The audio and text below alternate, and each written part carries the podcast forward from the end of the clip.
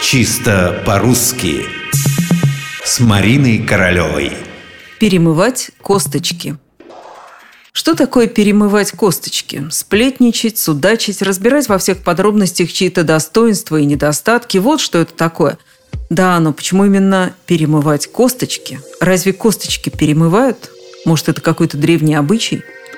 Это выражение, правда, восходит глубоко еще до письменной старине. Академик Виноградов в книге «История слов» излагает факты, которые многим могут показаться несколько зловещими. Оказывается, был такой обычай греческой церкви – перемывание костей умершего.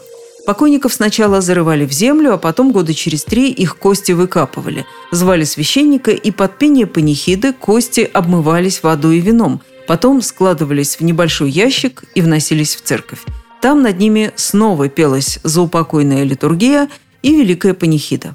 После этого их относили в усыпальницу, особый дом при церкви. Интересно, что материальное неравенство настигало людей и здесь. Кости бедных людей ссыпали в большой ларь, а для людей богатых были шкафы с ящиками или полками.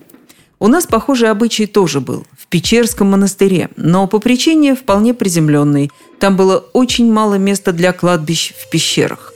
Вообще же в России этот обычай распространения не получил. Зато в Сербии и Хорватии, пишет Виноградов, он был очень долго.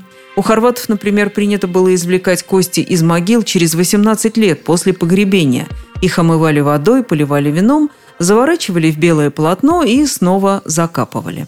Такая вот история. Выражение «перемывать кости» или «косточки» первоначально имело прямой реальный смысл, и относилось оно к обряду второго захоронения, зато сейчас ничего подобного. Перемывать косточки – это просто сплетничать.